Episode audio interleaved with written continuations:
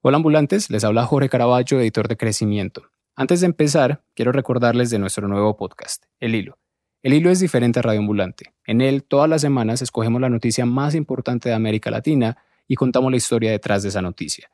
En el episodio del viernes pasado, por ejemplo, exploramos diferentes iniciativas que han aparecido en la región y que responden de una manera creativa a un problema urgente, la escasez de insumos médicos. No se lo pierdan.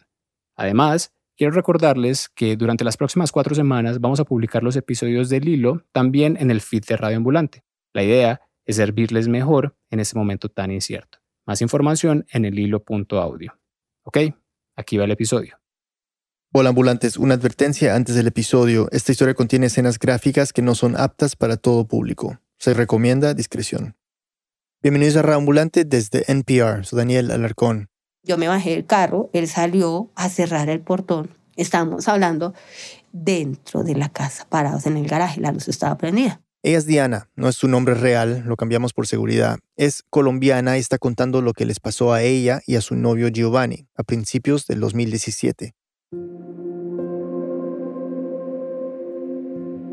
Eran más o menos las 9 de la noche y acababan de llegar a la casa de los papás de él, al sur occidente de Bogotá. En ese momento estaban muy cerca de la puerta del garaje, un portón con vidrios opacos en los que solo se alcanza a ver la silueta del que está adentro. Cuando fue que yo sentí que él me dijo, están disparando? Yo no me acuerdo haber escuchado disparos. Y yo lo único que yo me acuerdo fue que él llegó y me empujó. Cuando él me empuja es que yo veo que se le mancha la camisa acá. Una de las mangas se manchó de sangre. Diana y Giovanni dieron unos pasos hacia el interior de la casa y él se desplomó. Diana lo sostuvo y lo acostó suavemente en el piso. Entonces yo lo vi al agitado, yo le dije, tranquilízate que, que, que el disparo es en el brazo. Como yo le veía la mancha, una mancha muy chiquita. Y me acuerdo que él me miraba, él me miraba con, con esa angustia de decirme, ayúdeme. Y yo lo único que, o sea, yo me quedé pensando, Dios mío, ¿qué pasó? Diana es enfermera y sabe qué hacer en estos casos. Le abrió la camisa, revisó si tenía heridas en otra parte, le tocó la espalda. Me miraba las manos, no tenía sangre por ningún lado. Mientras yo hice eso, me demoré que 10 segundos. Cuando yo lo volteé a mirar, él ya estaba cerrando los ojos. Yo le dije a él, dije, no me hagas esto. Yo me acuerdo que yo lo abracé y yo le di un beso. Yo volteé a mirar el tórax y el tórax ya no se le expandió, ya no estaba respirando. Le tomó el pulso y no lo sentía, entonces empezó a tratar de reanimarlo. Le oprimía el pecho y le daba respiración boca a boca. Empezaron a llegar más y más vecinos y entre varios le ayudaron a Diana a subirlo al carro. Lo llevaron al hospital más cercano, el mismo donde ella trabajaba como enfermera y Giovanni como conductor de ambulancia. Cuando sacaron la camilla, yo lo monté en la camilla y yo entré corriendo y ellos se de cuenta que era Giovanni, el hospital colapsó. Las personas que trabajaban allí lo conocían desde hacía casi tres años, lo veían todos los días, era su amigo. Como la sala de reanimación estaba ocupada por otro paciente, Diana lo tuvo que llevar a otra sala de procedimientos. Allí le inyectaron medicamentos y empezaron a avisarle a todo el equipo del hospital que Giovanni estaba muy mal herido. Cuando todos empezaron a llegar, me decía, ¿qué pasó? no sé, nos dispararon, tiene un disparo en el brazo, lo único que yo sé. El pasillo es largo. Me acuerdo que el pasillo se llenó. Todos nuestros compañeros hacían fila para participar en la reanimación. Cada uno hacía un ciclo. Un ciclo, 30 compresiones en el pecho y dos respiraciones boca a boca. Se turnaban para no cansarse y para que las compresiones fueran constantes. En ese proceso duraron unos 50 minutos para tratar de reanimarlo, pero no funcionó. Al final la médica les pidió que pararan. No se podía hacer más y Giovanni, de 41 años, había muerto ese momento se paró todo, o sea, era increíble. Yo no lo aceptaba, yo decía, esto es un sueño, no sé, estoy soñando. Estaba desorientada, no sabía ni qué horas era, no sabía qué hacer ni para dónde coger. Yo no sabía ni siquiera qué había pasado, de dónde nos habían disparado. Estábamos adentro de la casa, no estábamos en la calle. Las autoridades llegaron al hospital alrededor de la medianoche. Le empezaron a hacer preguntas a Diana de lo que había pasado y luego se llevaron el cuerpo para hacerle una autopsia legal. Luego se sabría que la bala atravesó el brazo derecho y el pecho y perforó una arteria de los pulmones y eso hizo que se llenaran de sangre. Al rato se le acercó un investigador de la SIGIN de Bogotá, la Seccional de Investigación Criminal, una entidad de la Policía Judicial que coordina las investigaciones criminales con otras entidades del Estado. Ya vino el investigador allá afuera al hospital y me dijo que había habido una riña por drogas y que había sido una bala perdida. Diana estaba acabada. Sabía que en esa zona donde vivían tenían problemas de violencia. Si ella misma había atendido a varias personas en el hospital con heridas de bala, puñaladas, sobredosis, pero nunca pensó que una riña en la calle, una pelea por cosas en las que nada tenían que ver ni ella ni su novio, terminaría afectándolos directamente. Esa noche Diana volvió a la casa de los papás de Giovanni, donde les dispararon. Cuando yo llegué, la cuadra estaba acordonada y estaba toda la policía.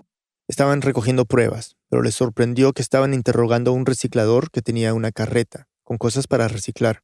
Ella y Giovanni lo habían visto pocas cuadras antes de llegar a la casa, pero ella no entendía bien por qué la policía lo tenía ahí. Como fuera, no quiso darle más vueltas al asunto, solo quería entrar.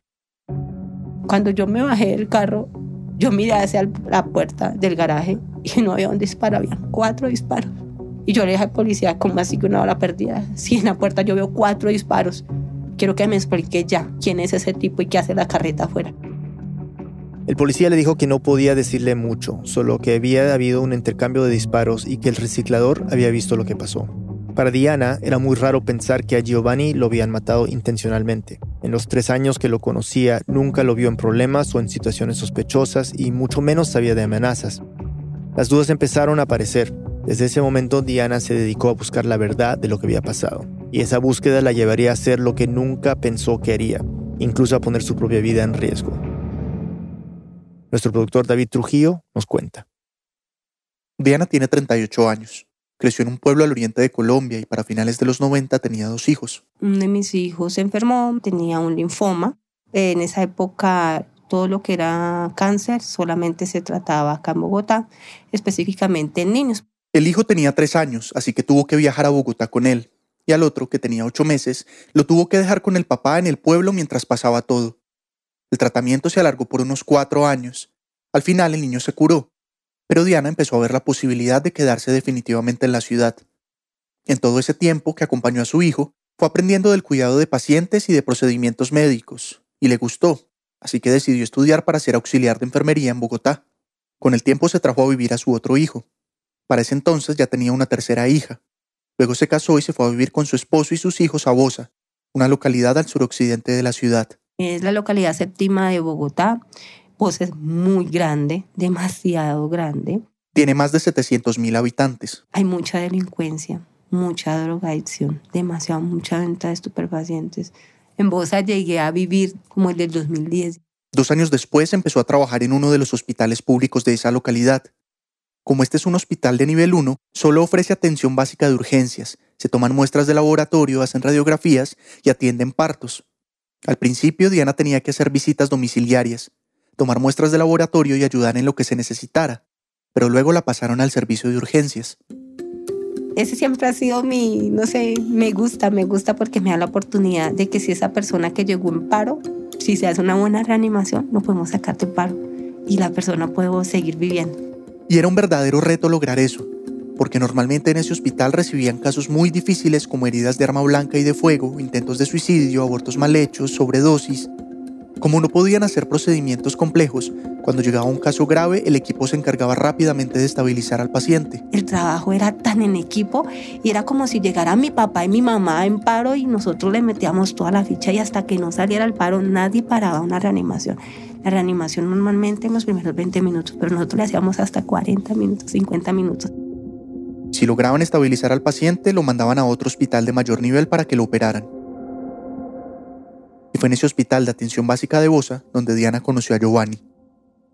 Giovanni empezó a trabajar en el hospital en 2014 como conductor de ambulancia, y al principio Diana no se dio cuenta de que estaba ahí. Yo siempre estaba corriendo porque siempre había demasiado trabajo, uno no tiene tiempo de pararse a hablar casi que con nadie a menos que ya se haya finalizado el turno y ellos entraban y sacaban su paciente y uno casi no tenía contacto con ellos. Con los conductores de ambulancia.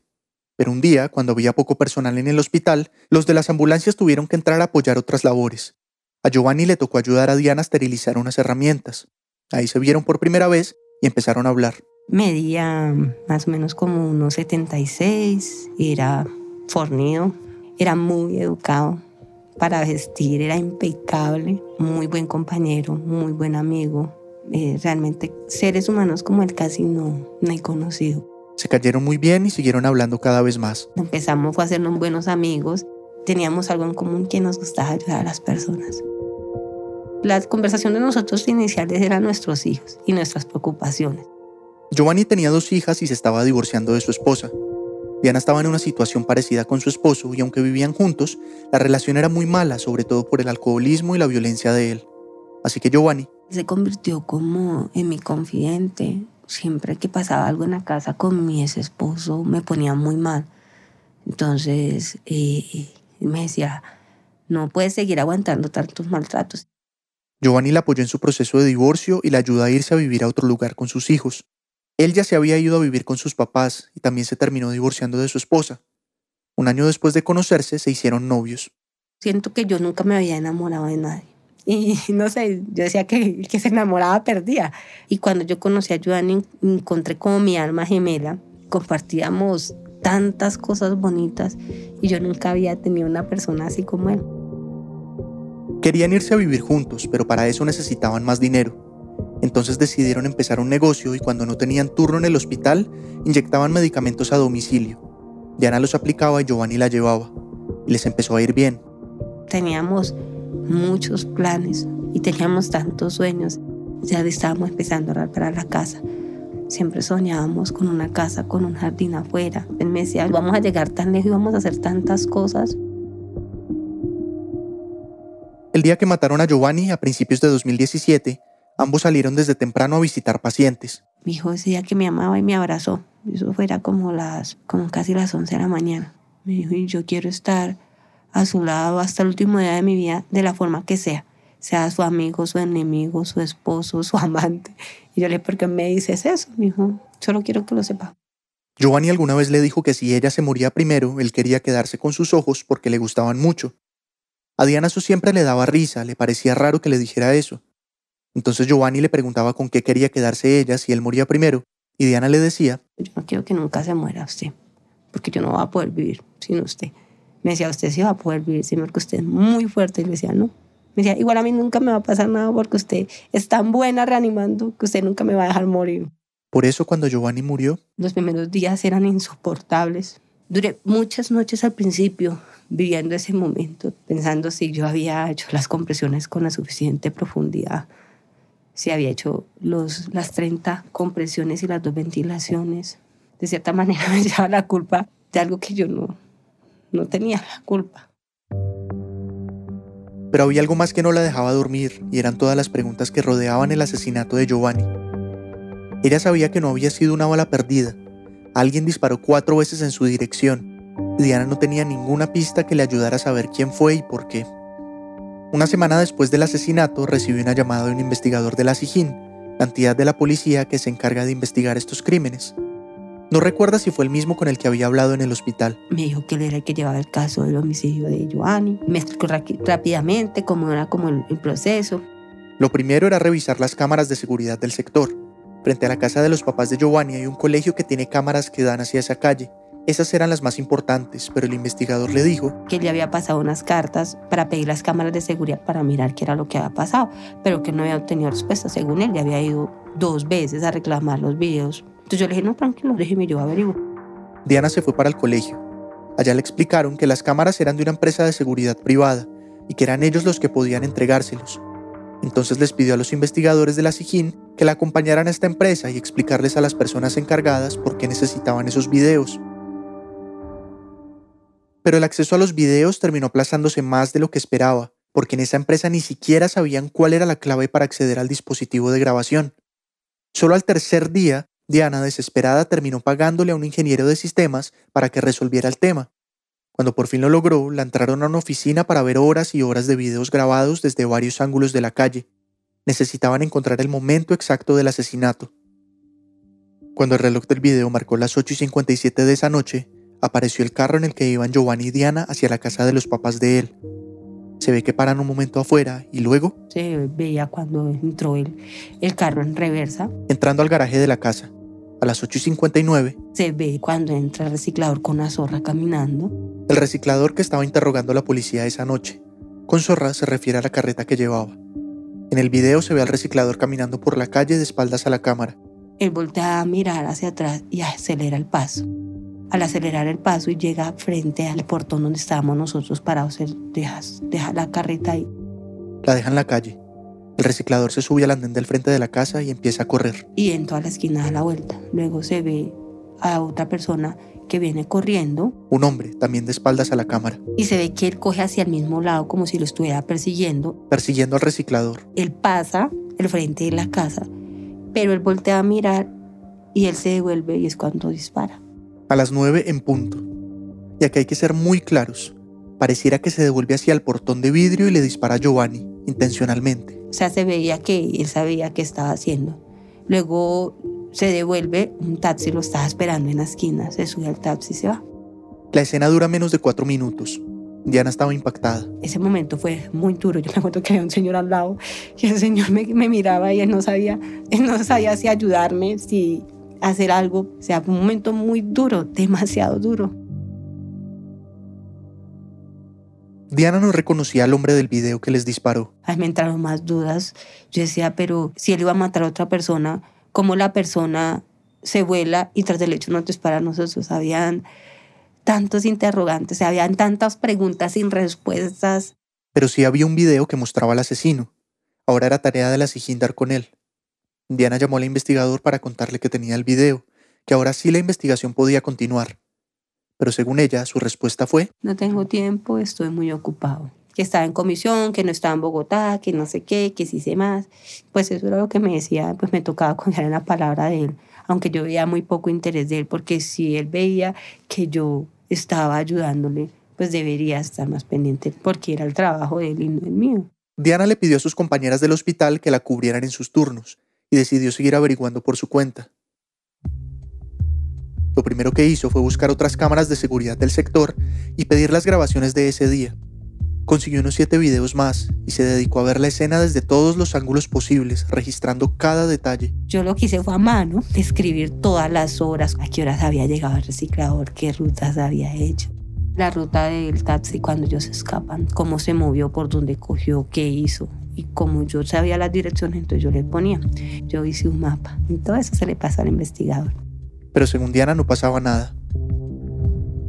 Ella asegura que cada vez que lo llamaba el investigador le respondía lo mismo, que tenía muchos casos pendientes, que no estaba en la ciudad, que el tiempo no le daba. Intenté hablar con el investigador para que me explicara qué había pasado, pero no pudimos contactarlo.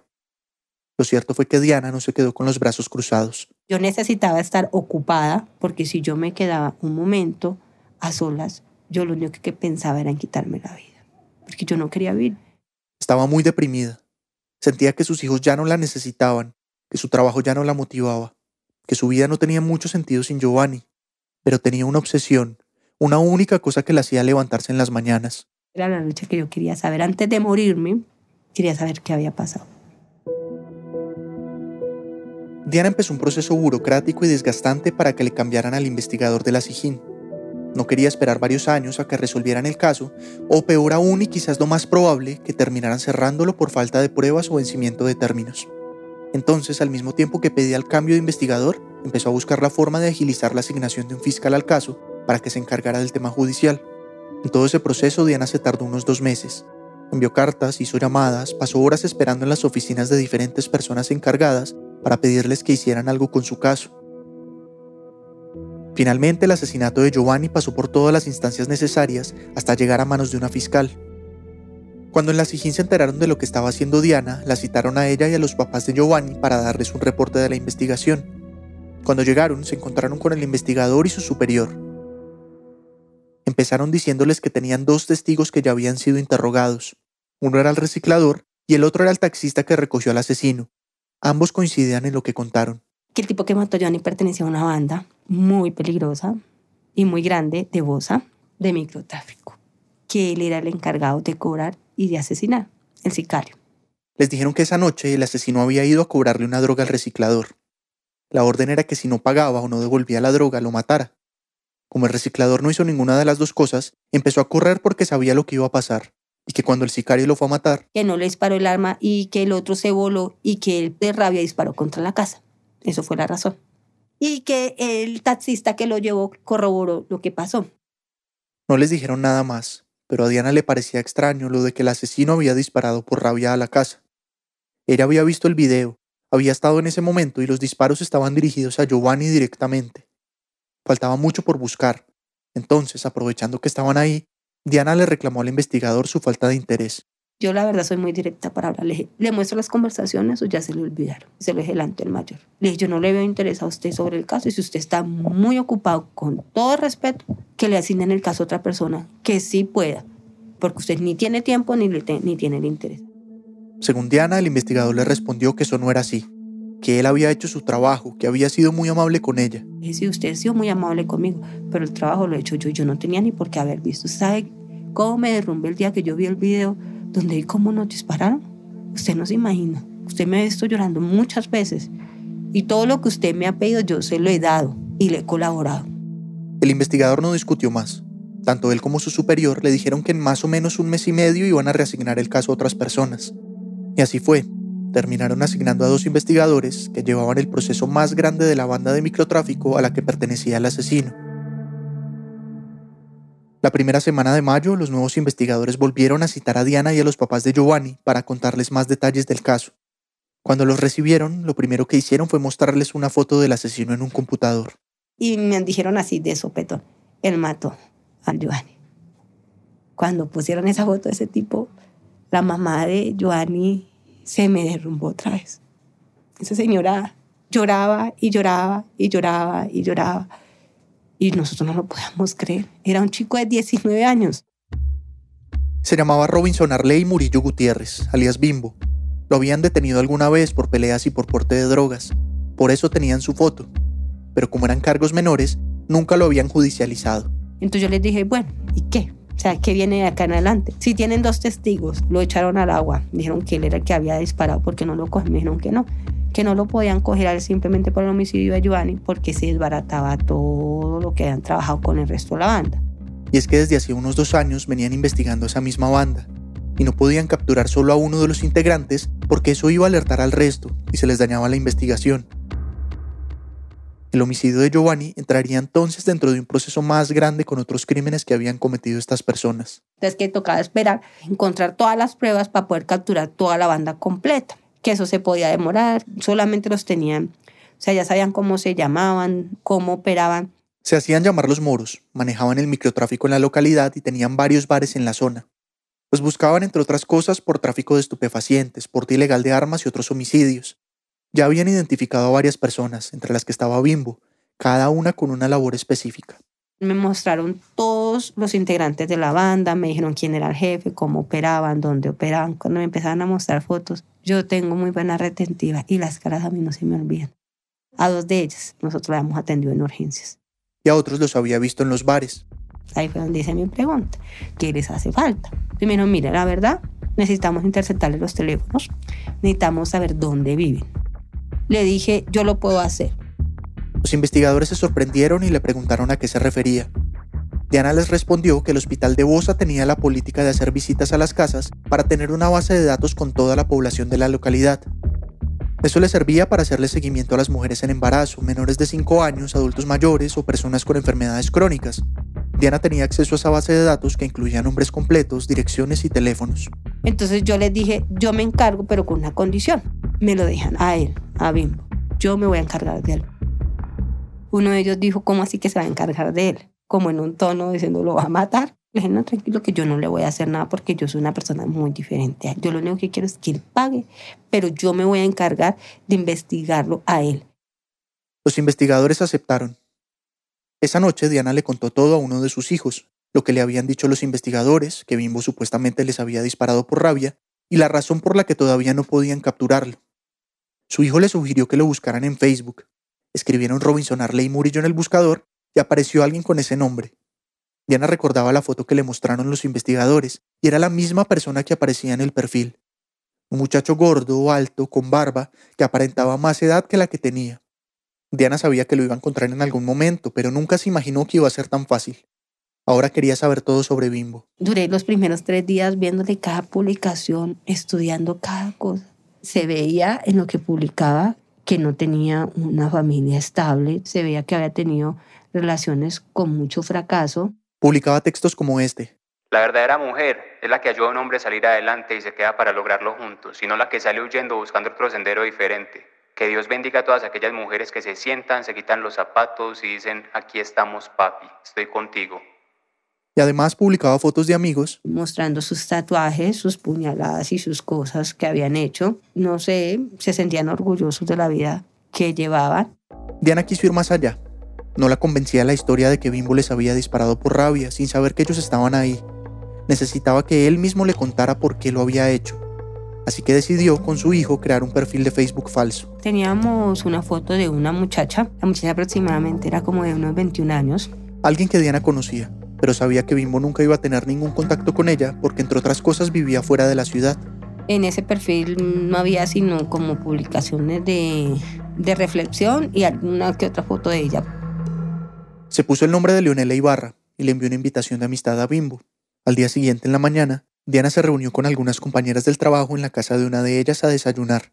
Cuando se sentaron a comer, le sonó una notificación en su celular. Diana revisó y se dio cuenta de que Bimbo le había aceptado la solicitud de amistad en Facebook. Justo en ese momento, Me escribió, hola. A mí se me vino todo el mundo encima. Tenía sentimientos encontrados de rabia, pero también era mucho dolor. Yo me acuerdo que a mí me temblaba hasta las piernas y mi compañera me dijo, se puso pálida, ¿pasó algo? Dije, no, nada, no, nada. Diana guardó su celular y no dijo nada más.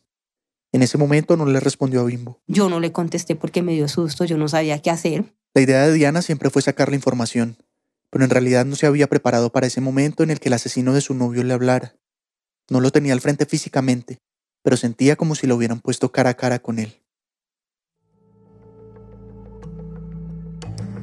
Diana tenía que tomar una decisión, dejar las cosas así y que la policía se encargara o continuar con su plan y empezar una conversación con Bimbo. Una pausa y volvemos. ¿Qué se necesita para comenzar algo de la nada? ¿Y qué se necesita realmente para construirlo?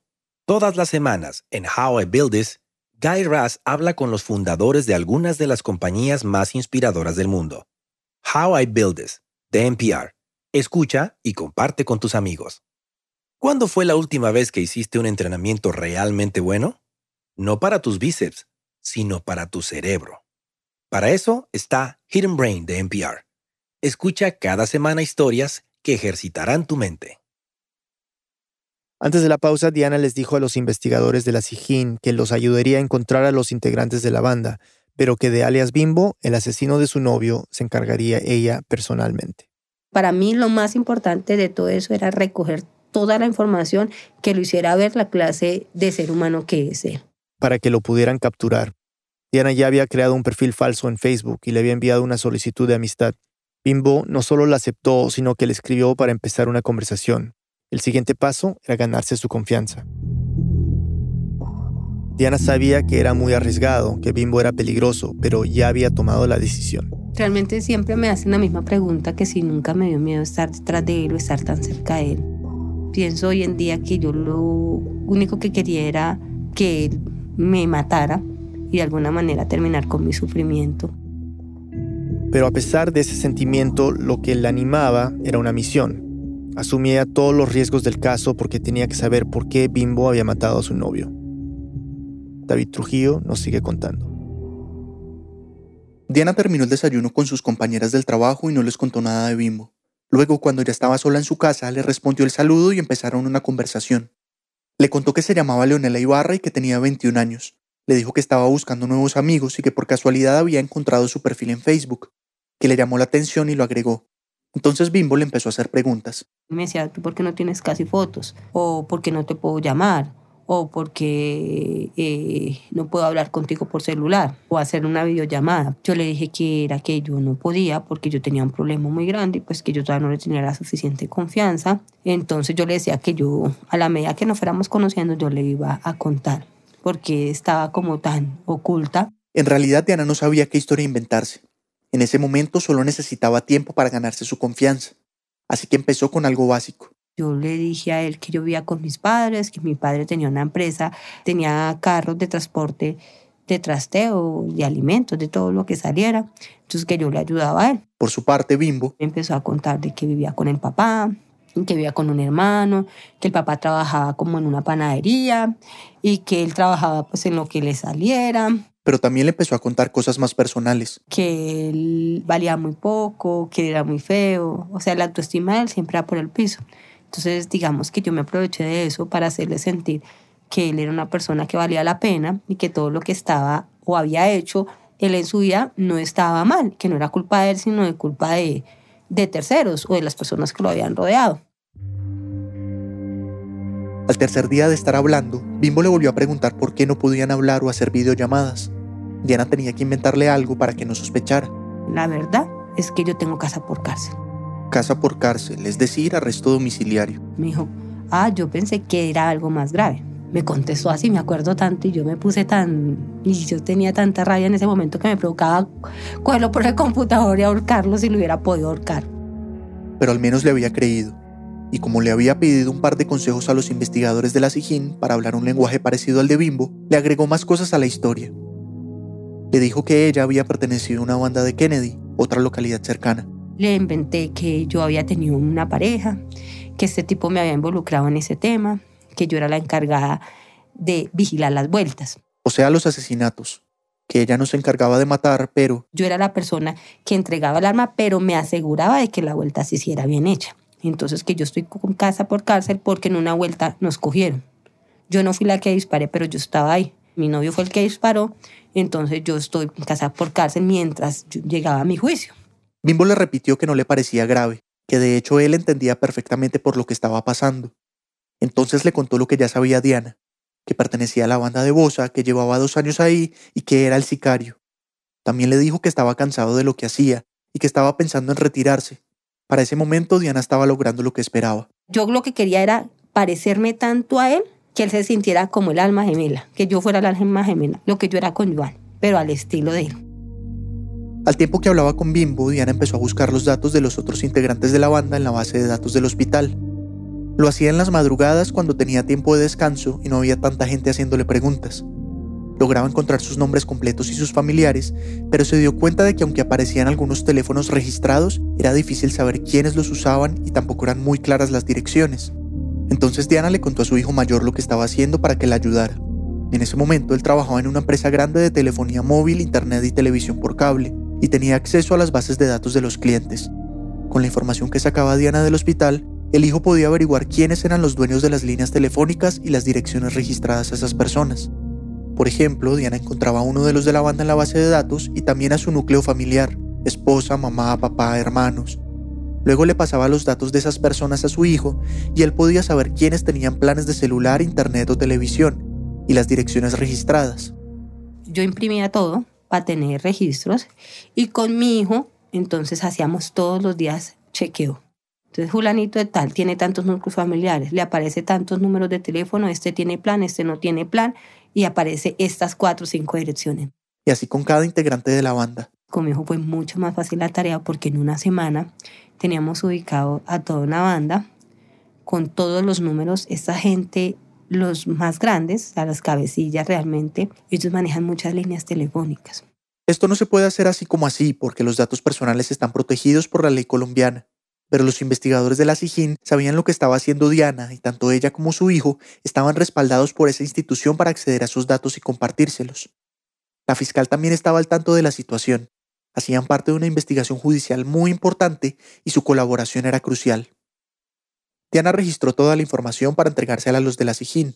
Solo le hacía falta una cosa, que Bimbo le contara lo que había pasado, pero no podía preguntárselo tan directamente. Primero tenía que inventarse algo. Todas las ideas me venían día a día. O sea, yo no era que planificara desde hoy que le iba a decir mañana.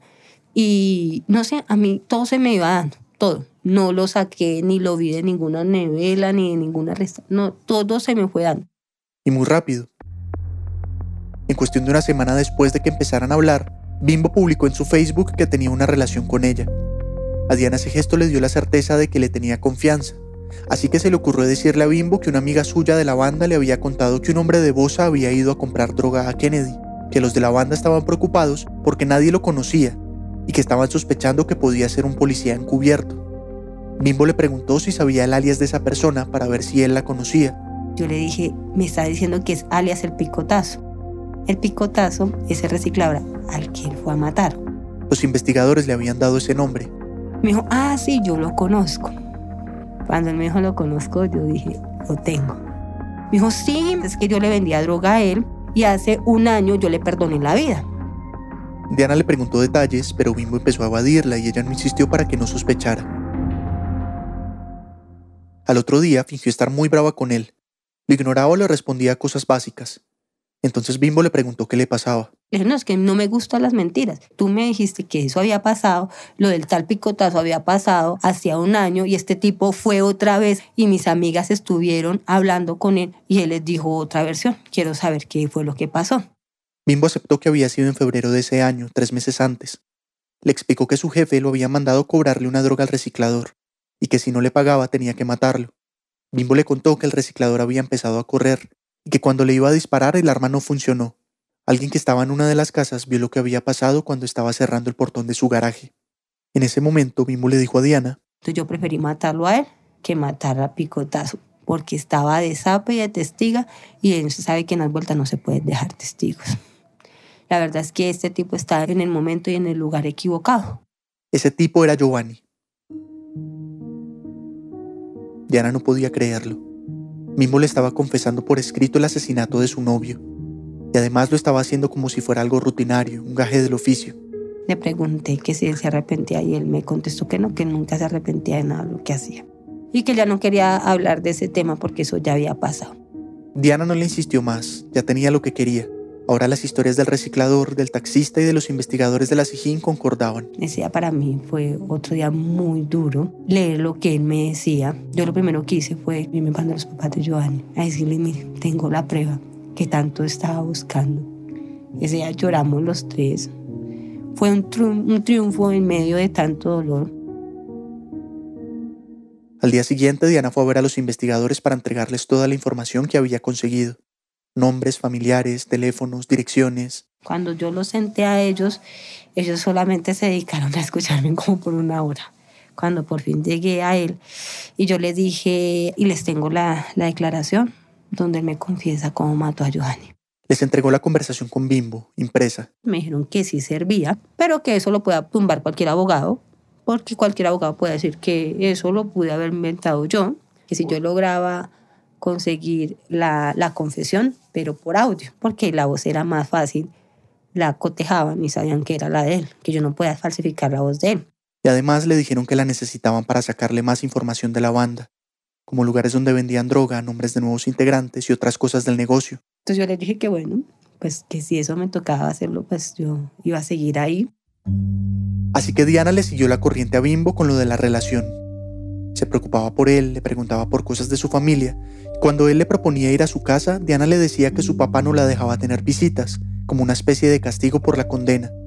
Pero le prometía que se iban a ver a finales de julio, porque supuestamente un juez la iba a dejar libre en esa fecha. Cuando eso pasara, le aseguraba que iban a tener una vida juntos y hasta planeaban tener hijos. Toda la historia la tenía que sostener muy bien, así que cuando Bimbo le empezó a pedir fotos, Diana le enviaba las de esa otra persona con las que podía engañarlo pero cuando empezó a pedirle fotos desnuda, Diana le dijo que su expareja la había abusado y hasta prostituido, y se sentía muy insegura. Lo máximo que hacía era enviarle fotos en ropa interior sin mostrar la cara, pero si le enviaba fotos románticas, poemas y canciones, él hacía lo mismo en su muro de Facebook y la etiquetaba. Ella le respondía con comentarios muy amorosos. Yo sentía que yo estaba traicionando la memoria de Giovanni de cierta manera porque yo le decía a él que lo amaba y para mí decirle a él que lo amaba era terrible. Hablaban todos los días y la rutina era siempre la misma. Empezaban la charla alrededor del mediodía. Luego, a las 4 de la tarde, Bimbo se iba a vender droga y a hacer otras cosas con la banda. Y como en ese momento no tenía celular, volvía a conectarse en la mañana del otro día. A Diana todo esto le estaba afectando mucho. A veces lloraba, a veces me botaba al piso y hacía pataletas. Yo siempre estaba sola en la mañana porque mis dos hijos siempre llegaban sobre las 3 de la tarde. O sea, en la mañana yo la tenía dispuesta para llorar, para hacer pataleta, para todo lo que yo quisiera, pero cuando ya mis hijos llegaban ya me tocaba controlarme porque no me gustaba que mis hijos me vieran mal. Ellos sabían lo que su mamá estaba haciendo y aunque no se metían mucho le decían que tuviera cuidado. Diana no les decía lo que hablaba con él para no preocuparlos y ellos no le hacían preguntas.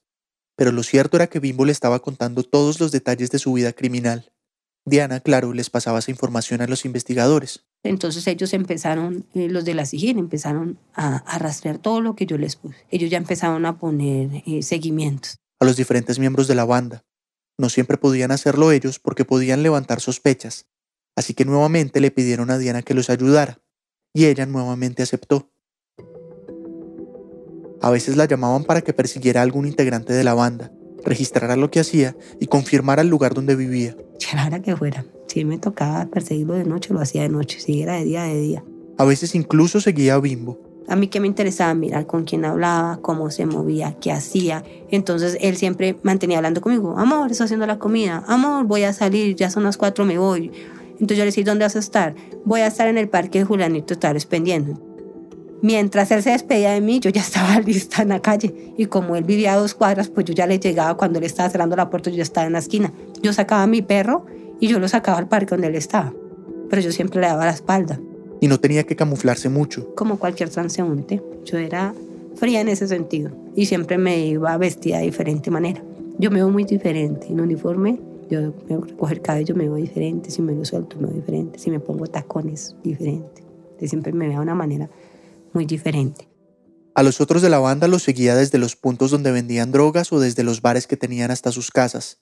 Incluso se iba con su uniforme del hospital a las direcciones que había registrado. Les decía a los vecinos que iba del hospital a chequear las vacunas de los bebés o algún tratamiento médico, y les preguntaba si la persona que buscaba vivía en esa dirección que tenía. La gente le confirmaba los lugares, y así logró saber dónde vivían exactamente los más escurridizos de la banda, los que durante dos años se le habían escapado a los de la Sijín. Mientras hacía los seguimientos, Diana volvió a Bimbo y esta vez le pidió que se comprara un celular para que le pudiera enviar audios. Yo le dije que yo ya estaba muy cansada y que yo quería escucharlo. Efectivamente, se compró celular a los dos días y empezamos a hablar por el celular de él. Entonces ya me enviaba audios. Un día, a finales de junio de 2017, cuatro meses después del asesinato de Giovanni, Diana se sintió peor que nunca. Me acuerdo que ese día yo estaba más mal que todos los días. Yo ese día no quise hablar con él. Yo ya no quería saber más de ese tipo. Me dolía en el alma tener que decirle todos los días que lo amaba. Ese tipo me escribía y me escribía y me escribía. No le quise contestar. Al otro día, cuando Diana tuvo fuerzas otra vez, le respondió que había estado muy mal porque se había dado cuenta de que un empleado de su papá era familiar de la persona que él había matado. El mundo es un pañuelo, le escribí. El trabajador de mi papá es familiar del muchacho que usted mató. Y escucharlo a él hablar de ese día, las lágrimas, verlo llorar, le dije yo a él, para mí fue terrible. No puedo con esto. ¿Cómo se le fue a ocurrir matar a, él? Yo ya no sé qué creerle. No sé si realmente usted me está diciendo la verdad o con qué clase de persona quiero formar yo un futuro porque yo quiero un futuro contigo. Le dijo que ella había investigado un poco y se había dado cuenta de que el hombre que mató trabajaba en el hospital de Bosa. En ese momento Bimbo le respondió.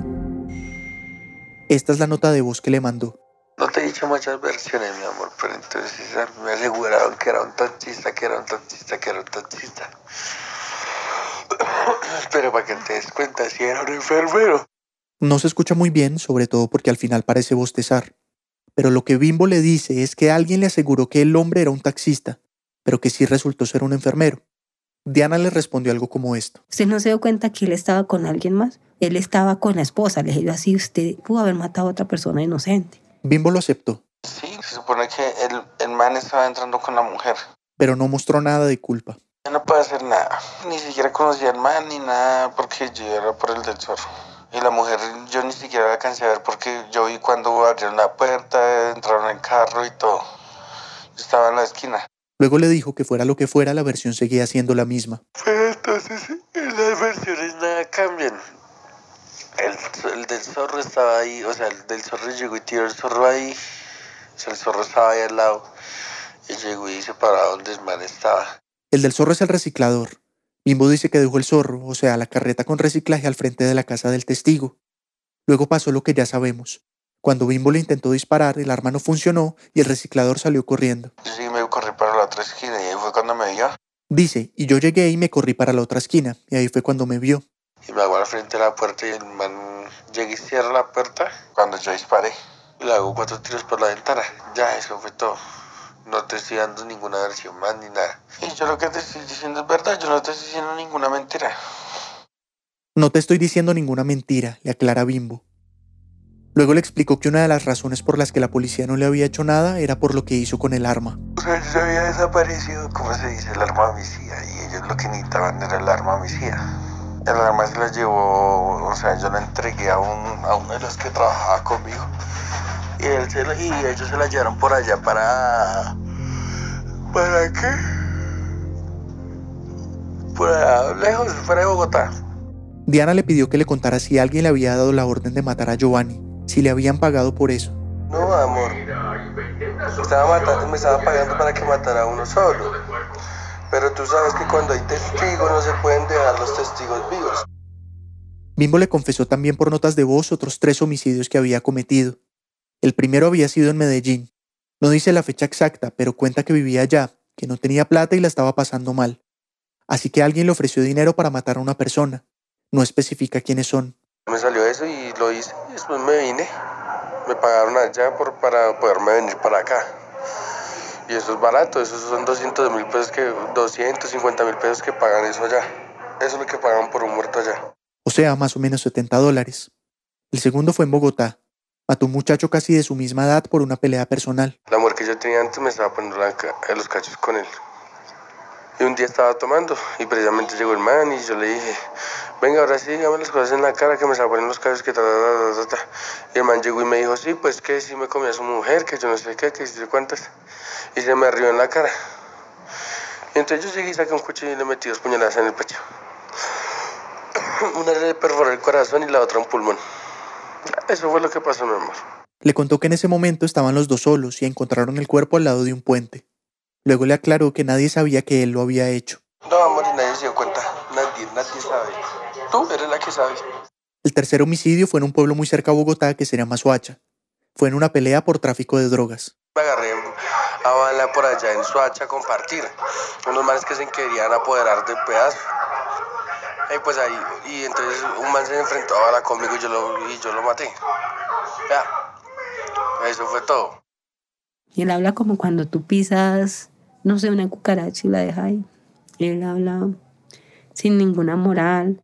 Y lo que yo quería demostrar con lo que él me dijera era que él sí disparó porque él mismo me dijo que él no podía dejar testigos. O sea, él era consciente de lo que está haciendo, iba con todos sus cinco sentidos hacer ese daño que nos hizo. Diana guardó todos los audios en una memoria USB y se los entregó a los investigadores. Con todas las pruebas que les entregó en esos meses, la fiscalía autorizó las capturas de 13 integrantes de la banda Los Moros. Fue a finales de julio de 2017, en la madrugada. Pero Diana no se iba a quedar sin ver eso. Acompañó a los de la Sijín para ver ella misma cómo capturaban a esta gente. Y esa noche no dormí, yo los acompañé todo lo que yo pude. Ellos toman video, desde el helicóptero me enviaron y yo estaba en tierra. Eso es como de película y es en serio. El helicóptero se escucha, ellos tumban la puerta, entran, nos botan todos al piso, les leen sus derechos, esculcan toda la casa mirando si hay armas, droga y eso.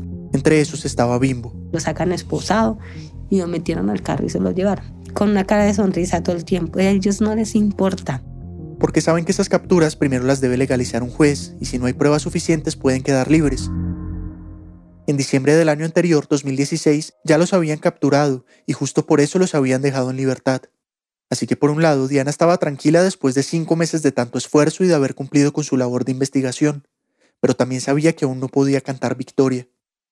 Al otro día hicieron la primera audiencia. Diana estuvo ahí con sus suegros para saber qué decisión tomaría el juez. Los de la banda no se veían asustados. Se empujaban, se pegaban cocotas, cada rato el juez le tenía que decir que orden en la sala, que esto, que lo otro. Se reían porque ellos pensaban que no tenían nada de pruebas Seguramente pensaban en lo que pasó el diciembre anterior. y ellos pensaban que esta vez iba a ser lo mismo, que los habían vuelto a capturar el 27 de julio y que al otro día posiblemente iban a, a salir. Gracias a Dios, la fiscal del caso es una fiscal que yo jamás había visto una mujer tan determinada en sus cosas.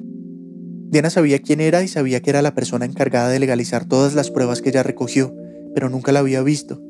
Ese día, antes de empezar la audiencia, la fiscal se le acercó y le dijo, Mucho gusto, yo soy la fiscal 47 del circuito. Yo soy la que voy a estar al frente del caso. Usted va a ver que ninguno de estos delincuentes va a salir hoy. Y se lo prometo, me lo dijo. Así, con una determinación que yo apenas lloraba, me decía, tranquila, no les dé el gusto. En la audiencia, la fiscal le leyó a cada uno de los capturados los delitos por los que estaba ahí. A Bimbo lo acusaron de concierto para delinquir agravado con fines de narcotráfico, tráfico, fabricación o porte de armas de fuego o municiones y homicidio, entre esos el de Giovanni. Al día siguiente presentó las pruebas que tenían de cada uno, y en ese momento se les empezó a, calmar su risita. Cuando empezaron a sacar las grabaciones de las conversaciones, cuando empezaron a, a poner en una pantalla los videos cuando ya suspendían. Cuando llegó al caso de Giovanni, leyó las declaraciones escritas que habían dado el reciclador y el taxista que recogió a Bimbo. Luego leyó la declaración escrita de Diana de lo que pasó esa noche, y luego les contó lo que vino después, que esta persona había contactado a Bimbo por redes sociales y que además lo enamoró y le sacó toda la información y soltaron el audio en el que confiesa el homicidio. Y este man cerró la puerta y le estaba echando llave cuando yo disparé. Cuando él empezó a escuchar la voz de él, él se botó al piso y se cogía la cabeza. Y él estaba con los otros gamines esos. Claro, los otros le pegaron, decían, este hijo de puta, marica, sapo, en plena audiencia. Lo único que yo sentía por él era mucha rabia. Todavía, sí, me duele mucho. El verlo a él es volver a vivir ese momento verle el rostro de cinismo que tiene él, duele mucho. Y también notó la rabia que estaba sintiendo Bimbo en ese instante, pero sobre todo la decepción. No sé qué pensaría. Yo creo que jamás se le pasó por la mente que la persona que había estado hablando durante casi tres meses, que era la novia y con la que iba a tener hijos, era la persona que le había sacado la información.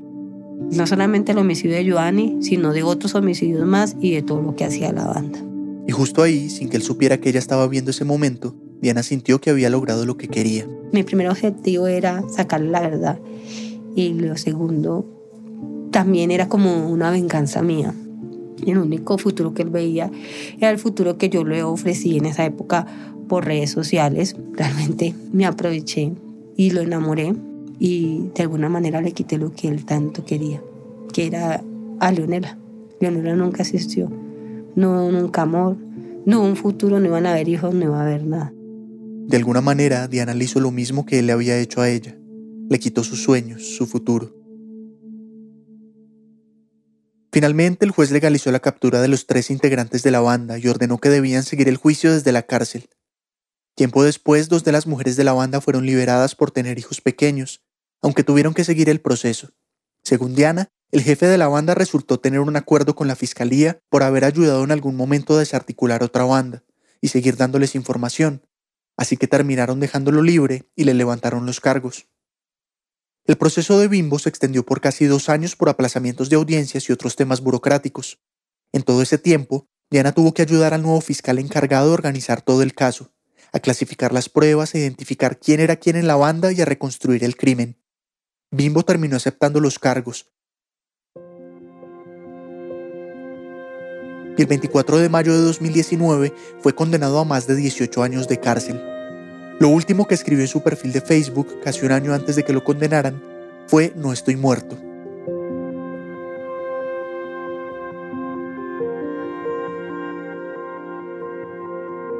Bimbo ahora enfrenta un nuevo juicio por otro de los homicidios. Según la ley, si estudia, trabaja y tiene buen comportamiento en la cárcel, puede reducir su condena y quedar libre antes de lo estipulado pero las personas solo pueden acceder a ese beneficio si indemnizan a sus víctimas. Cuando cerramos esta historia, los papás de Giovanni, que son víctimas directas de Bimbo, estaban adelantando los trámites para exigir la reparación monetaria. Según los cálculos de Diana, ese monto sería más de 210 mil dólares. Pero realmente su intención no es recibir dinero, sino que como saben que él no puede pagarles, tendrá que cumplir su condena completa. Diana ya no trabaja en el hospital y se fue de Bosa para proteger a sus hijos de posibles venganzas de la banda. En este momento no teme por su seguridad e incluso les sigue ayudando a los investigadores a conseguir información en otros casos similares. Cambió el nombre de su perfil falso en Facebook y, aunque no ha vuelto a usarlo, lo tiene abierto para no perder las pruebas del homicidio. David Trujillo es productor de Radio Ambulante, vive en Bogotá. Este episodio fue editado por Camila Segura por mí. El diseño sonido es de Andrés Aspiri con música de Remy Lozano. Andrea López Cruzado hizo el fact-checking. El resto del equipo de Ambulante incluye a Liseta Arevalo, Jorge Caraballo, Victoria Estrada, Miranda Mazariegos, Patrick Mosley, Laura Rojas Aponte, Barbara Sawhill, Elsa Liliana Ulloa y Luis Fernando Vargas. Carolina Guerrero es la CEO. Raambulante es un podcast de Raambulante Studios y se produce y se mezcla en el programa Hindenburg Pro. Raambulante cuenta las historias de América Latina. Soy Daniel Alarcón. Gracias por escuchar.